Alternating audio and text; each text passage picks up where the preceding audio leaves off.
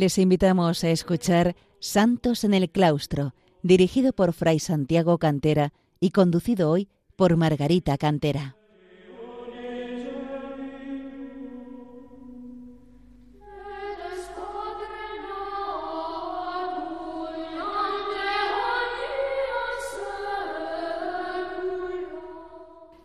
Queridos oyentes de Radio María, bienvenidos a este programa Santos en el Claustro, en el que intentamos acercar a los hombres de nuestro tiempo el ejemplo de tantos monjes y monjas que a lo largo de los siglos han alcanzado la perfección cristiana, la santidad, en su vida retirada de oración y sacrificio en el claustro de los monasterios. Les habla Margarita Cantera. En el programa de hoy nos vamos a ocupar de la beata Ana de San Bartolomé, carmelita española, compañera inseparable de Santa Teresa de Jesús, como dice el subtítulo de su biografía realizada por Belén Yuste y Sonia Rivas Caballero. Disponemos además de abundante material para conocer bien su vida y su obra, pues los escritos de nuestra protagonista han sido editados por el padre Julen Erquiza. Su cercanía a Santa Teresa de Jesús es resumida en los siguientes términos en la página web de la Asociación de Amigos de Ana de San Bartolomé, iniciada por las autoras que acabo de mencionar, quienes además han puesto música a algunos de los poemas de la Beata. En la Navidad de 1577 Santa Teresa se rompió el brazo izquierdo y Ana de San Bartolomé se convirtió en su compañera inseparable. Fue su cocinera, su enfermera, su secretaria, su confidente y su apoyo en las últimas fundaciones, realmente su sombra.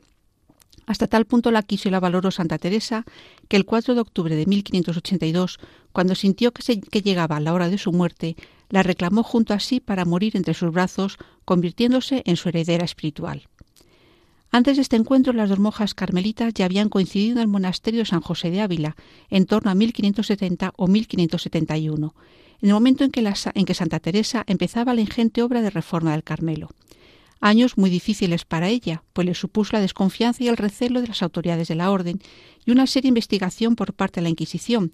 ya que era un momento especialmente delicado en la vida de la Iglesia. Si por una parte se estaba completando y afianzando una reforma de la vida religiosa que había adquirido fuerza desde el reinado de los reyes católicos a la ingente labor del carnar Cisneros, por otra, la difusión del protestantismo despertaba lógicamente el recelo de las autoridades eclesiásticas ante los movimientos que surgían y que podían caer o nacían ya fuera de la ortodoxia católica. En estos momentos podemos ver cómo nuestra beata forma parte del grupo inicial que confió y apoyó a nuestra gran santa. Pero también habría que resaltar que Santa Teresa la valoró muchísimo, pues no cabe mayor elogio que el que hizo de ella al decir Ana, Ana, tú eres la santa, yo tengo la fama. Sin embargo, su figura ha quedado un poco oculta a la sombra de, la propia Teresa, pero también porque tras la muerte de ésta residió en Francia y Flandes, llevando allí la obra del Carmelo Descalzo, la Reforma Teresiana. Su nombre seglar era Ana García Manzanas y nació en 1549 en el toledano pueblo de Almendral de la Cañada, siendo la sexta de siete hijos de un matrimonio campesino profundamente religioso y que le inculcó desde su más tierna infancia el amor a Dios y la caridad hacia los pobres. Por fallecer sus padres, siendo todavía niña, tuvo que implicarse en el trabajo del campo, encargándose de cuidar el rebaño, tarea que ayudó a desarrollar el gusto por la soledad que le permitía rezar y admirar la obra de Dios en la naturaleza. Además, empezó a sentir como algo totalmente natural la presencia del niño Jesús que la consolaba y acompañaba. Estos sentimientos solo los compartía con una prima suya de su misma edad, Francisca, que como ella también sentía una especial llamada a la vida religiosa, y como ella profesaría también en un monasterio el Carmelo Descalzo, en su caso el de Medina del Campo. Y es Francisca la que nos deja un bonito retrato de la joven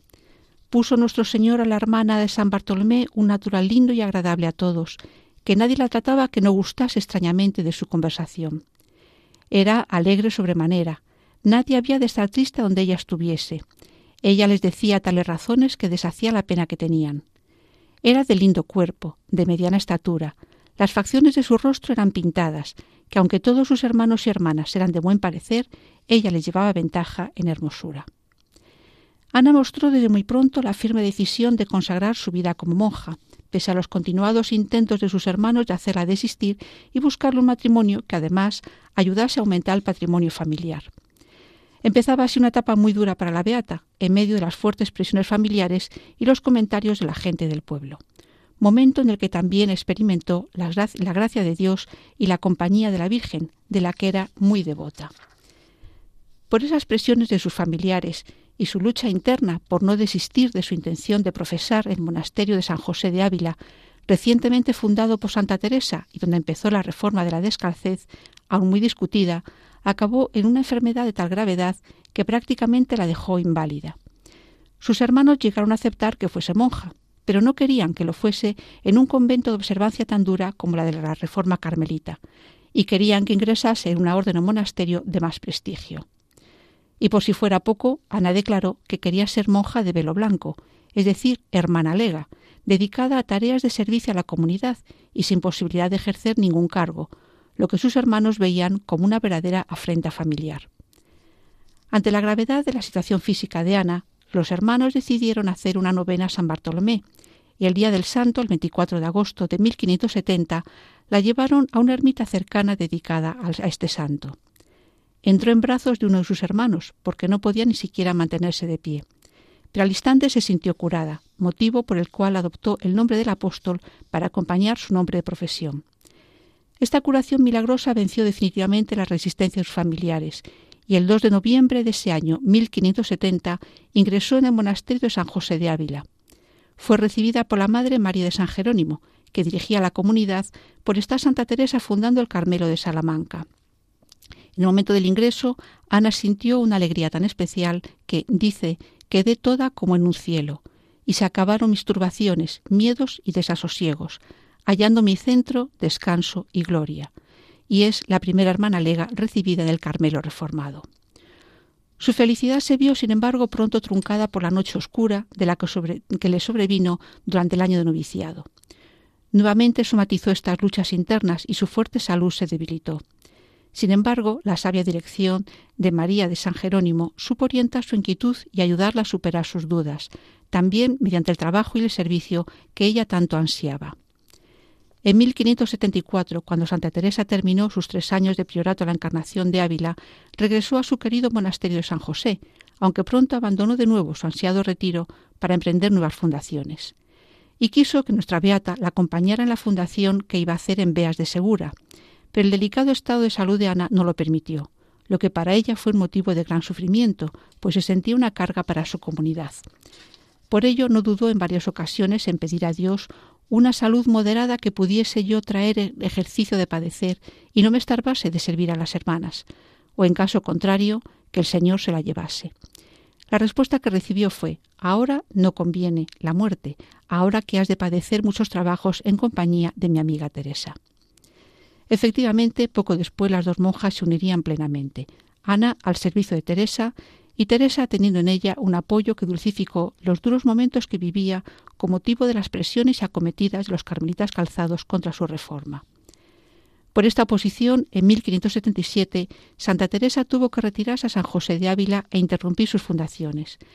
y a partir de entonces tomó a Ana como compañera para que la ayudase en su vida diaria.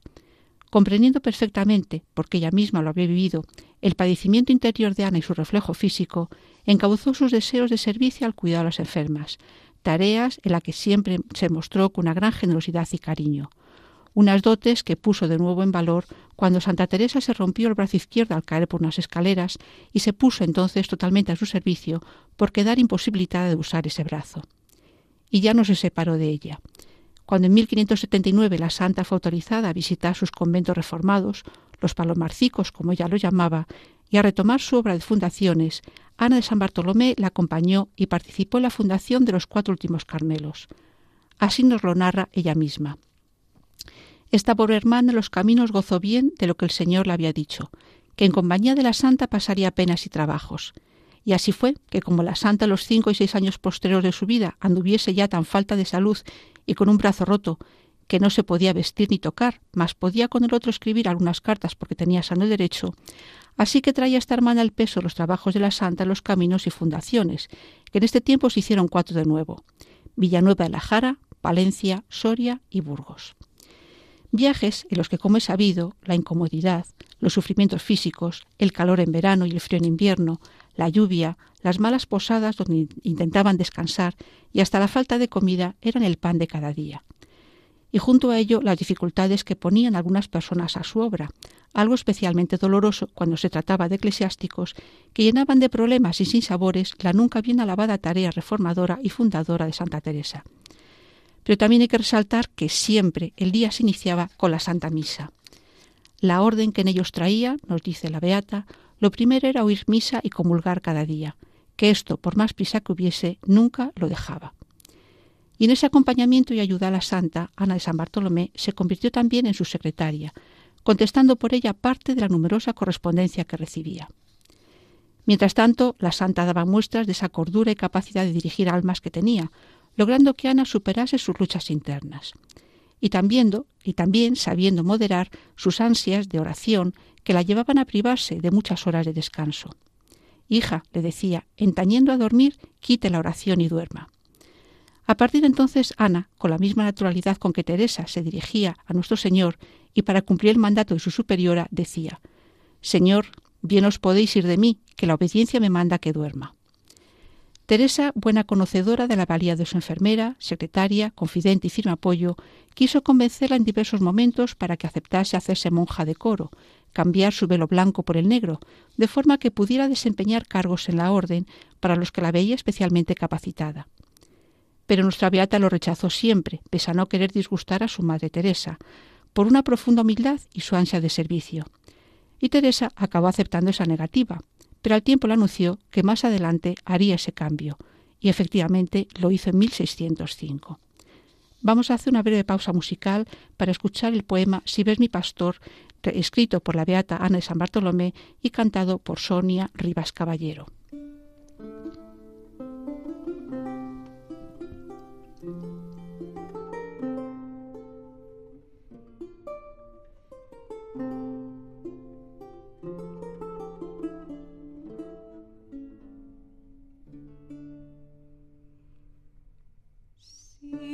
Es mi pastor, háblale llorente, dile mi dolor, mira si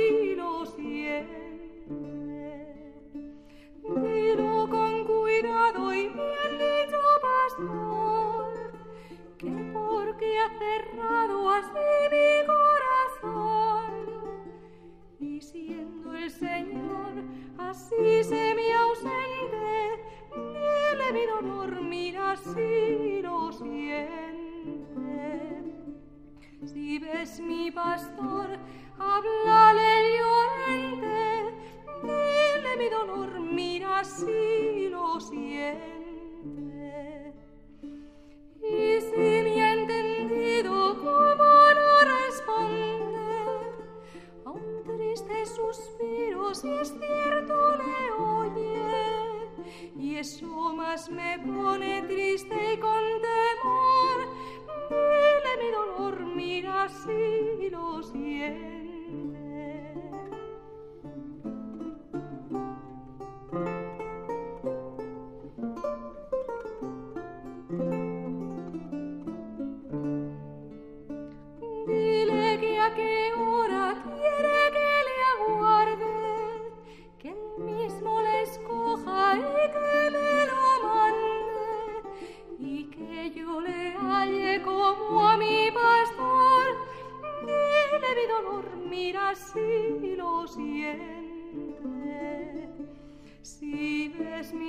pastor, háblale dile mi dolor, mira si lo siente.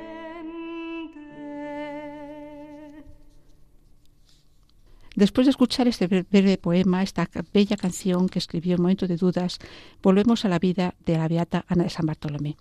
La noche del 4 de octubre de 1582 moría Santa Teresa en Alba de Tormes en brazos de la propia Ana de San Bartolomé, momento bellamente inmortalizado por la pintora Isabel Guerra. Ese deseo de morir en sus brazos es un reconocimiento por parte de Teresa del cariño y desvelo que Ana demostró hacia ella, de los constantes cuidados y noches sin dormir, de su padecer por verla sufrir y debilitarse progresivamente. Y en ese doloroso momento tuvo nuestra beata, sin embargo, el consuelo inmenso de ver a nuestro Señor al pie de la cama, esperando a llevarse a su fiel esposa al cielo, visión que calmó notablemente el dolor humano que sentía por su muerte. Después del entierro de la santa, Ana regresó a San José de Ávila acompañada de la sobrina de la fallecida, que profesó a los pocos días en aquel Carmelo adoptando el mismo nombre de su tía, Teresa de Jesús o Teresita de Jesús, como se la suele llamar. Es la primera carmelita americana, pues había nacido en Quito. En esta nueva etapa nuestra beata retornará a la vida de viajes y fundaciones, acompañando entonces a la Madre María de San Jerónimo hasta su fallecimiento en 1602, cumpliendo con ella el mismo dulce papel de enfermera y consuelo que había hecho con Santa Teresa. Y tras ello se abrió una nueva y trascendental etapa en su vida, Teniendo 53 años, se ve inmersa en la difusión del Carmelo descalzo en Francia y Flandes, dando siempre muestra de su valía personal y de su firme voluntad de llevar adelante esta fundamental labor de reforma religiosa en un momento trascendental en la historia de la Iglesia y de Europa, rota por la difusión de la herejía protestante. En agosto de 1604, un grupo de seis monjas carmelitas partió para Francia, estando al frente la madre Ana de Jesús, también muy unida a Santa Teresa. Una de las cláusulas fundamentales del acuerdo fue que tanto este grupo como los monasterios que allí se fundasen estarían bajo la autoridad de tres eclesiásticos franceses ajenos al orden del Carmen, pero sólo de manera temporal, hasta que se fundase un monasterio descalzo masculino, que se preveía fuese pronto, momento en el que las monjas carmelitas volverían a la jurisdicción de la orden. En octubre se fundó el Carmelo de París, bajo la advocación de la Encarnación, siendo priora del mismo la Madre Ana de Jesús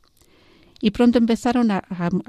llegar novicias francesas y se planteó realizar una segunda fundación.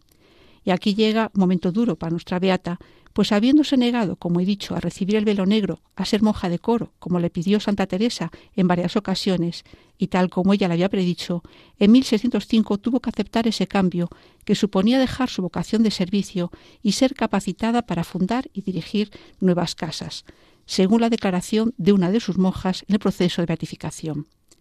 Decía que el día que la obediencia la sacó de su primera vocación, dándole el velo negro, le parece había sido el de mayor mortificación que había tenido en su vida. Y siempre que lo refería, lo sentía de nuevo, y por toda la vida le duró ese sentimiento, sin acabarse de resignar, porque su mucha humildad no lo permitía. Y así la mostraba en todo, pues con ser la priora nunca se tuvo por tal, sino por la menor de la casa, como muchas veces lo repetía y decía Hijas, ya saben que Nuestra Señora la priora y yo su cocinera. Porque efectivamente a menudo se levantaba muy temprano, aun siendo la priora, para ir a la cocina e ir adelantando trabajos, siempre llamada por su vocación de servicio. Y asimismo, y como había hecho la Santa Fundadora de la Encarnación, delegada, delegaba en Santa María el priorato y así, para lo que había de, hacer, siempre iba una imagen de nuestra santa, a nuestra Santa Madre, a pedirle licencia y a pedir ayuda y consejo. La obra teresiana se difundió rápidamente en Francia, contando también con el entusiasmo de la reina María de Médicis, mujer del monarca Enrique IV, que se mostró siempre fiel admiradora y apoyo de nuestra beata, y que además sería la beneficiaria de uno de sus milagros al poco de morir. Y fruto de esa rápida difusión, en 1605, poco después de recibir el velo negro, se fundó el segundo Carmelo en Pontoise, siendo Ana de San Bartolomé la priora. Fue una gran alegría esta fundación de Pontoise. Pronto se encariñó con sus monjas francesas, que la querían mucho, a pesar de la dificultad que al principio tenían para entenderse, pues Ana no sabía nada de francés. Pero al tiempo empezó una nueva etapa de dificultades, pues no los superiores franceses, el padre Berul, y precisamente el que más había insistido en que Ana fuese a Francia, empezó a entrometerse demasiado en la vida de los monasterios, queriendo modificar aspectos fundamentales de su forma de vida. Así lo contaba la propia Ana de San Bartolomé. Y así, estando yo allá, padecí trabajos muy grandes, fundados sobre querer los franceses que nos gobernaban mudar muchas cosas de las constituciones de nuestra Santa Madre y hacer en su lugar guardar cosas que no llevaban camino sino para relajarse todo en dos días se iniciaba una etapa de noche oscura, en la que compuso el bello poema cantado por Sonia Rivas que hemos escuchado en el intermedio musical, una llamada al Señor en esas horas difíciles. La injerencia del padre Berul hizo que también la madre Ana de Jesús optara por abandonar Francia, marchando a fundar en Flandes, y aunque nuestra Ana de San Bartolomé no la acompañó en el primer momento, esperando que llegaran pronto los carmelitas para hacerse cargo de la dirección, al comprobar que esto también era dificultado y prácticamente imposibilitado por el padre Berul, también acabó renunciando al Pirato de Pontoise para fundar en Tours en 1608, una ciudad en la que no es eh, menor el detalle abundaban los protestantes. y una ciudad en la que una vez más Ana de San Bartolomé se ganó el cariño de toda la población, incluidos los alejados de la fe. Pero tampoco en Tours se libró de la influencia del padre Berul, que le hacía muy difícil la vida y hasta promovió el aislamiento de la priora respecto a la comunidad. Definitivamente, en 1611, Ana abandonó Francia para dirigirse a Flandes, dando cumplimiento además a una visión de Santa Teresa que le mostraba el camino de esa tierra. En Flandes se reencontró brevemente con la madre Ana de Jesús y encontró además una nueva y devota y firme apoyo en la infanta Isabel Clara Eugenia, hija de Felipe II y su esposo el archiduque Alberto de Austria, soberanos de los Países Bajos. Ana de San Bartolomé, una humilde monja carmelita de origen campesino, se convirtió en amiga y consejera de la infanta en una etapa muy difícil de la vida de ésta, por tener que hacer frente a las numerosas revueltas de los protestantes al asumir decididamente la infanta la defensa de la fe católica. También en su corte y en general en todo Flandes se difundió la fama de santidad de nuestra beata, que fundó un monasterio en Amberes en 1612 bajo la advocación de San José, una advocación muy teresiana. Pero dos años más tarde, cuando fue beatificada la Santa de Ávila, añadió su nombre al de Santo Patriarca, dando así el primer testimonio de honor público a su querida santa. El ideal de Ana era, como el de Santa Teresa, la vida retirada del claustro, y sin embargo, como su madre, tuvo que dedicarse continuamente a las tareas más prosaicas de procurar recursos materiales para su fundación, buscar edificios adecuados que sirviesen para establecer un monasterio, y en fin, dirigir los aspectos puramente materiales que tampoco le agradaban y al tiempo su cercanía a la infanta y a la corte ayudó a difundir su fama de santidad, como he dicho, a lo que se unió la difusión de dos hechos extraordinarios de los que fue protagonista. En 1622 y en 1624 los protestantes prepararon sendos asaltos a la ciudad de Amberes en plena noche, en momentos en que tanto las circunstancias internas de la guarnición como la oscuridad y otros factores hacían prever a los asaltantes un éxito seguro. Pero en las dos ocasiones Ana se despertó sobresaltada, alertada interiormente de que algo grave pasaba, sin saber qué era, motivo por el que rezó intensamente hasta que supo que el peligro había pasado. En la segunda ocasión levantó a sus monjas, que la acompañaron de la oración, diciéndoles, hijas, encomienden a Dios las cosas de su iglesia y aprieten a Dios, aprieten a Dios y que nos dé victoria.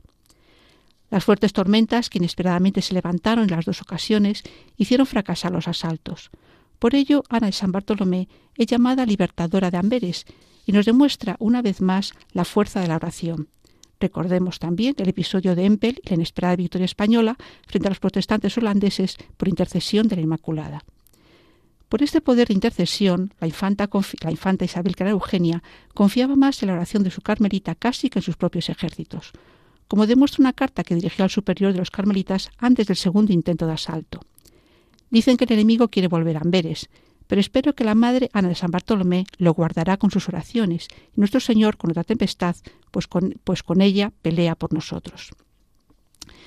También los soldados, los valientes soldados los tercios españoles, procuraban llevar consigo una carta, unas letras, un trozo de tela, una reliquia, en fin, de la beata, aún viva, como forma de conseguir la protección divina al entrar en batalla. Y dijeron algunos testigos del proceso de canonización que los que llevaban estas prendas no eran heridos y hasta narraban casos de milagrosa salvación. El padre Urquiza dice que Ana envidiaba a esos soldados porque tenía la oportunidad de dar la vida en primer lugar por la Iglesia y la fe y en segundo lugar por la paz y la, por la paz de la región. Por ello dice el padre Urquiza que como estos soldados del siglo XVII la tenían por su patrón y abogada, también en la actualidad fuese invocada oficialmente como patrona de los soldados españoles en misiones de paz en el extranjero. Ana de San Bartolomé murió el 7 de junio de 1626, después de haber superado algunas enfermedades, las que habitualmente se revolvía la corte, enviando a la infanta a su médico. Pero como su última enfermedad no parecía revestir gravedad, pudo morir como deseaba, sin ruido ni varaunda, en calma y calladamente, rodeada por sus hijas. Lo que no pudo evitar fue la llegada de numerosas personas a venerar su cuerpo en cuanto se conoció la noticia del fallecimiento. Y pronto empezaron a circular también las noticias de los milagros obrados por su intercesión, poniendo las bases del proceso de beatificación junto con la pronta recogida de testimonios de las personas cercanas a ella. Sin embargo, los conflictos políticos los que estuvo sumido Flandes durante muchísimo tiempo paralizaron este proceso y solo culminó en 1917 con la beatificación por parte del Papa Benedicto XV en plena Primera Guerra Mundial, invocándola además como defensora de la paz. Quiero finalizar esta vida de la Beata con un breve poema que escribió precisamente en los años difíciles vividos en Francia, que también refleja su plena unión con nuestro Señor. Oh dulce Jesús, nuestro bien y gozo, dadme vuestra luz, mírenme tus ojos. Jesús me miró y yo le miré. Díjome, yo, yo por ti moriré. Les recuerdo que pueden volver a escuchar este programa en el podcast y ponerse en contacto por escrito con nosotros en el, en el correo santosnelclaustro@radiomaria.es.